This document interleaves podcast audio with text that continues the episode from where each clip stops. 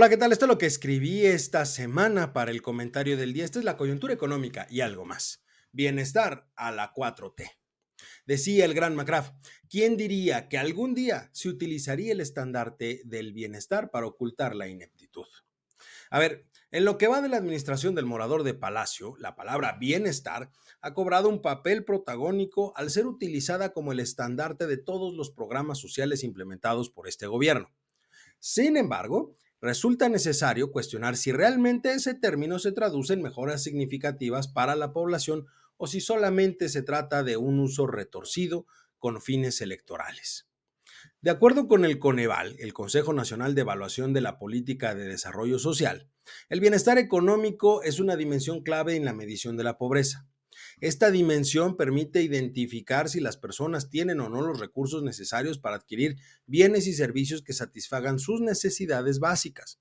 La medición entonces del ingreso, que abarca tanto recursos monetarios como no monetarios, es esencial para poder identificar a aquellas personas con ingresos insuficientes, utilizando como referencia las líneas de pobreza por ingreso y la línea de pobreza extrema por ingresos.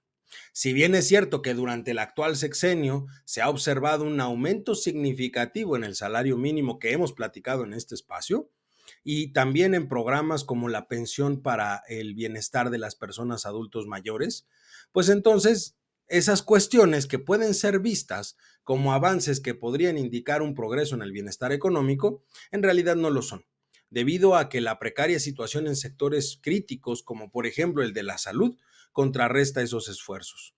Hoy las personas se ven obligadas a destinar una parte considerable de sus ingresos para hacer frente justamente a las ineficiencias, por ejemplo, en los servicios de salud, evidenciando entonces una desconexión entre los programas sociales y las necesidades fundamentales de la población. Por un lado les están dando más, pero por otro lado les están dejando de dar. De algún lado se tiene que compensar. Además, la administración del Morador de Palacio ha destinado recursos a proyectos de muy poca viabilidad y utilidad, que lo hemos mencionado en este espacio, desviando de esa forma fondos que podrían ser utilizados de manera más efectiva en áreas más prioritarias.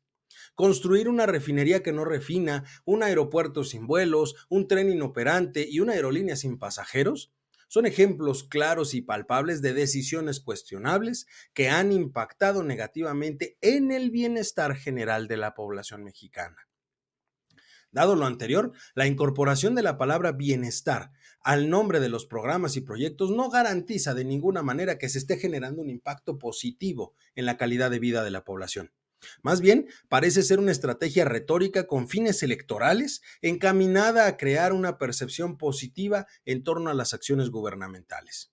Un ejemplo de esto es la llamada o la denominada gasolinería del bienestar, que recientemente se inauguró en el estado de Campeche.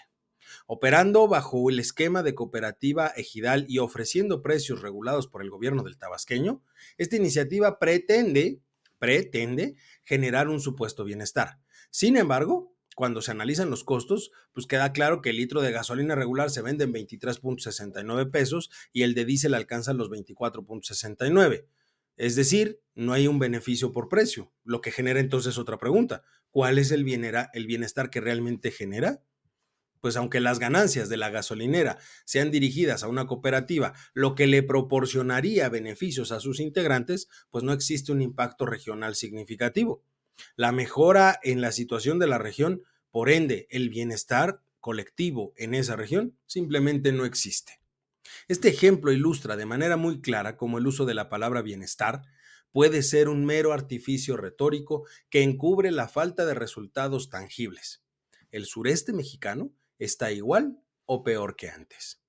Asimismo, en lugar de priorizar proyectos con un impacto real en la calidad de vida de la población, el gobierno del tabasqueño ha evidenciado una preferencia por iniciativas que carecen de todo sustento lógico y que en última instancia no contribuyen al bienestar general. La falta de una planificación efectiva y la inversión en proyectos sin sentido han llevado a la desconfianza y a la percepción de ineptitud por parte del gobierno del hijo predilecto de Macuspana.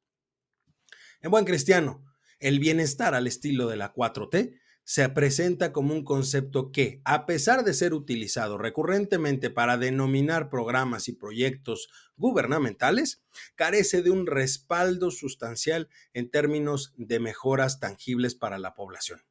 Aunque se haya incrementado el salario mínimo y se hayan implementado programas sociales, la realidad la realidad es que la falta de eficiencia en sectores clave y la inversión en proyectos que sean realmente importantes simplemente socavan los esfuerzos que se pueden hacer por generar un mayor bienestar.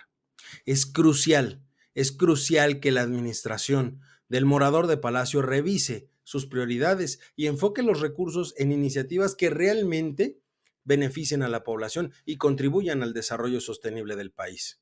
Lamentablemente, dudo mucho que suceda, porque la prioridad de Andrés no es de ninguna forma el bienestar de quienes le dieron su voto hace cinco años y un mes, sino ganar una elección y asegurar el poder.